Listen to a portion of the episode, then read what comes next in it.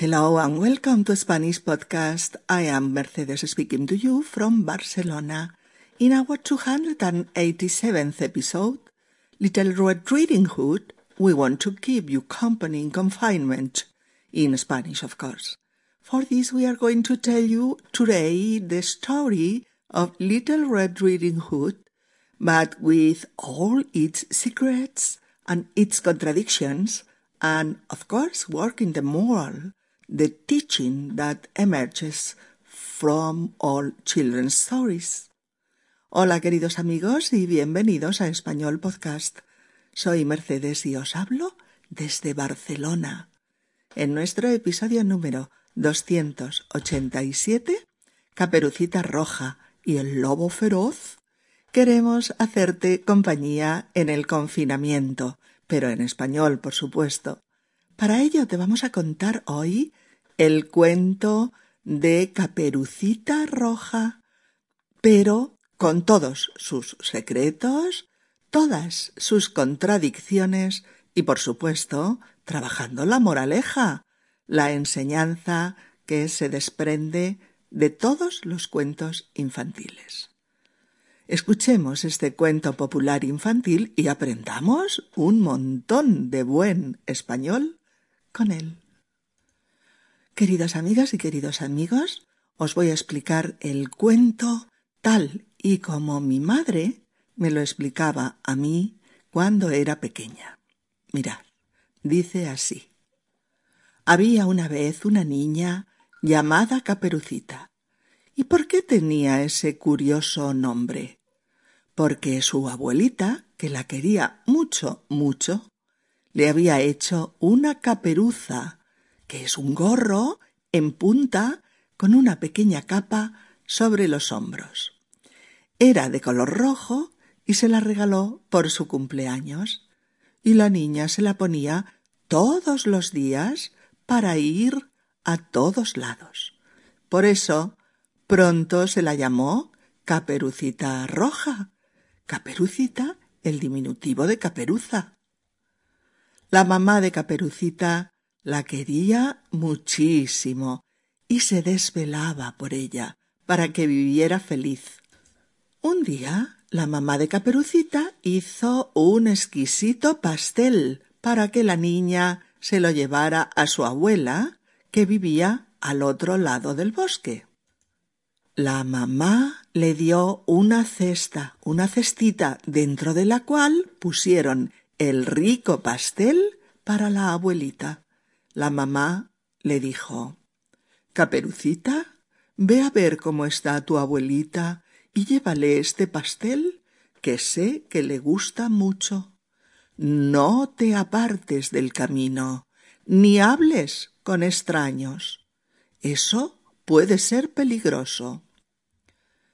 Caperucita era una niña obediente y razonable, y por eso contestó a su mamá Ahora mismo le llevo la tarta a la abuelita.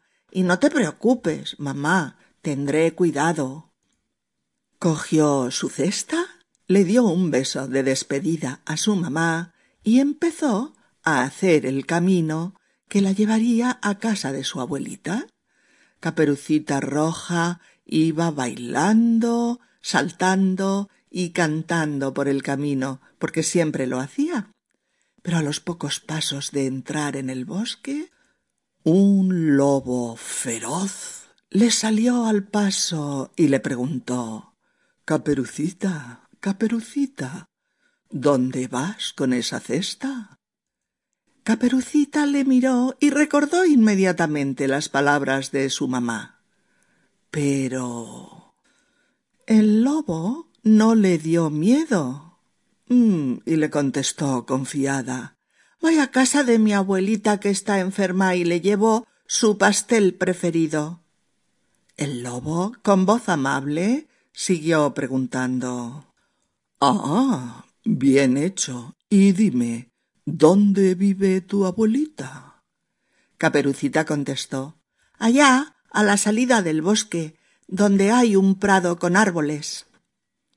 El lobo que ya había decidido comerse tanto a Caperucita como a su abuelita, le dijo Mm, realmente tu abuelita estará muy feliz de que le lleves esta tarta, pero aún lo estará más si le llevas un precioso ramo de las flores que puedes ir cogiendo en este maravilloso bosque. A Caperucita le pareció muy buena idea, pero volvió a recordar las palabras de su mamá sobre que no se apartase del camino y se lo dijo al lobo, a lo cual éste contestó No te preocupes, coges las flores y luego tomas ese camino de ahí a la izquierda, que es mucho más corto, y llegarás rápidamente. Sin pensar ni por un momento que el lobo la estaba engañando, señalándole el camino más largo, Caperucita aceptó el plan y se despidió del lobo. El lobo, mientras tanto, tomó el camino más corto y llegó veloz a casa de la abuela. Fingió la voz de Caperucita, haciéndole creer que era su nieta. Y la abuelita, confiada, abrió la puerta, y el lobo la devoró inmediatamente. Luego cogió las ropas de la abuela el gorro de dormir, las gafas y todo lo demás, y se metió en la cama a la espera de devorar a su segunda víctima y plato principal de su banquete.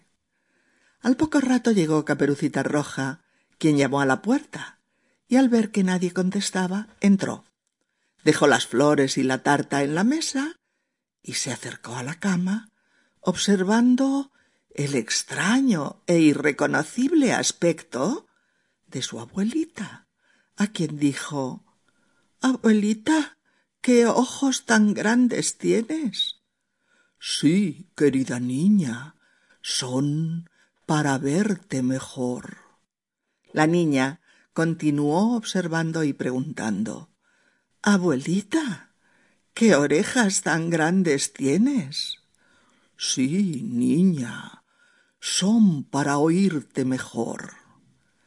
Caperucita continuó.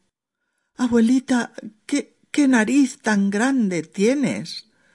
Claro, Caperucita, es para olerte mejor y oler mejor la tarta y las flores que has traído. abuelita, ¿qué manos tan grandes tienes? Sí, nietecita, son para abrazarte mejor. Caperucita, desorientada ya y asustada, preguntó Abuelita, ¿qué dientes tan grandes tienes? A lo que el lobo triunfal respondió Son para comerte mejor.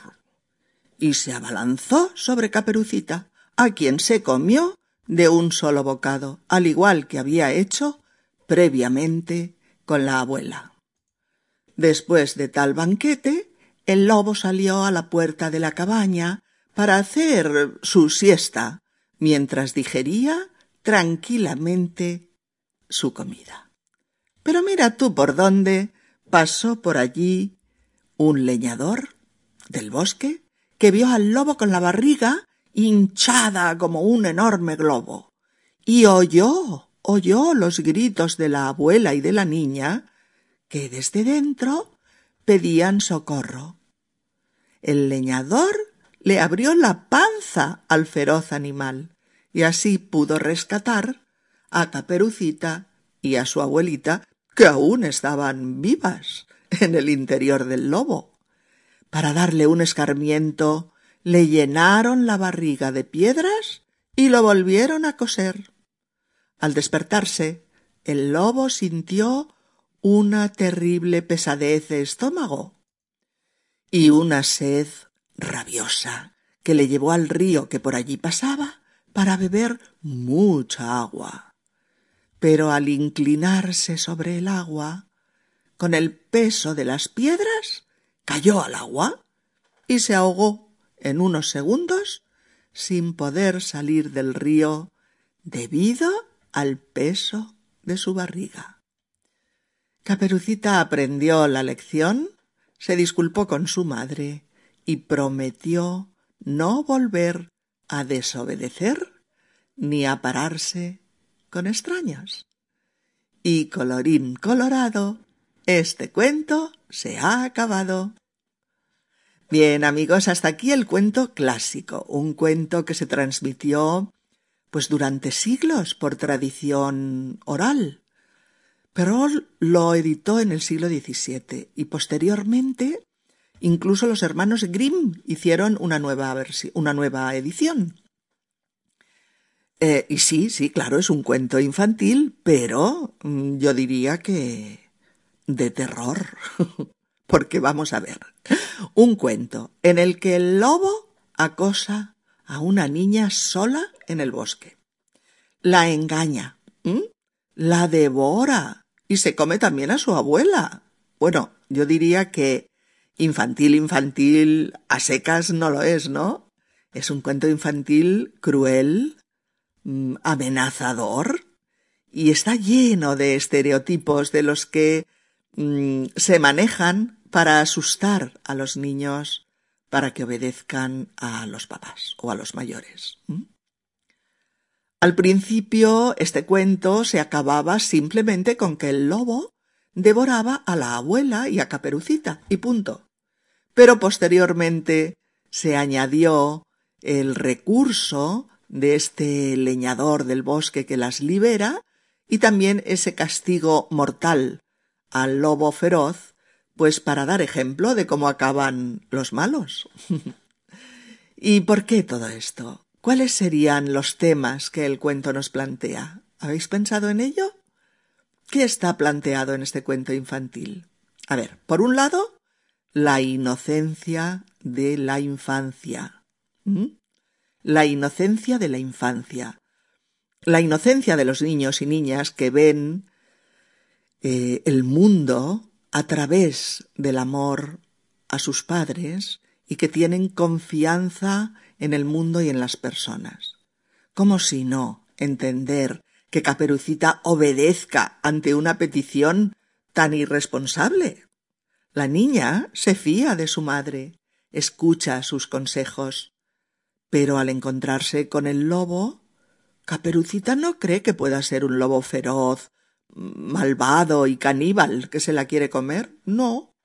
Antes al contrario, no experimenta ningún temor ante el lobo.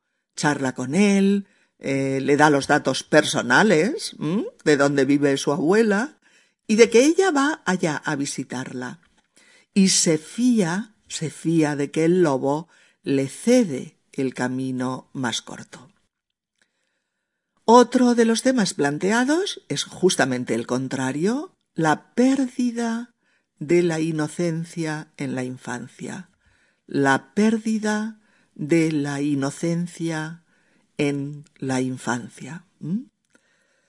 La pérdida de la inocencia cuando el niño o la niña se enfrentan al mundo real, ¿no? A la maldad de algunas personas y sufren, sufren daño físico o emocional, perdiendo entonces la confianza ciega en el mundo que, mm, que les rodeaba. Un tercer tema planteado en el cuento es las consecuencias de la desobediencia. Las consecuencias de la desobediencia. Y es que a los niños se les educa en la firme creencia de que tienen que obedecer a los padres a ciegas, tanto si les apetece como si no. Y ahí podríamos hablar mucho de los padres maltratadores que obligan a obedecer cosas terribles a sus hijos, pero ya sé que ahora no es el momento.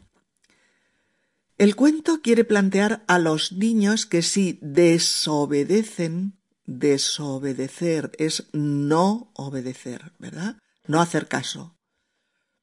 Pues eh, quiere plantear a los niños que si desobedecen y hablan con desconocidos o se detienen donde no debían, las consecuencias pueden ser nefastas.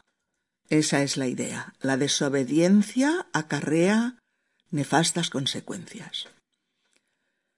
Y otro, otro de los temas que vemos en Caperucita Roja eh, es que eh, la desconfianza tiene que ser general y hacia todos.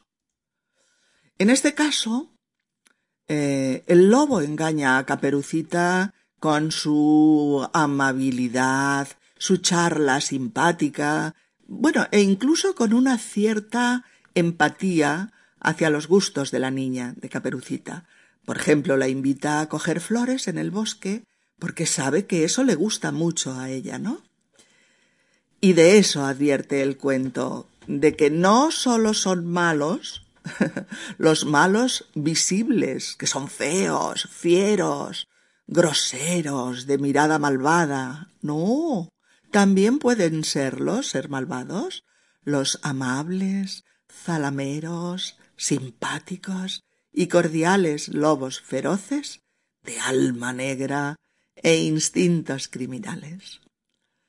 Por eso aquí el relato pone de manifiesto em, el valor de la prudencia y de la cautela, ¿eh?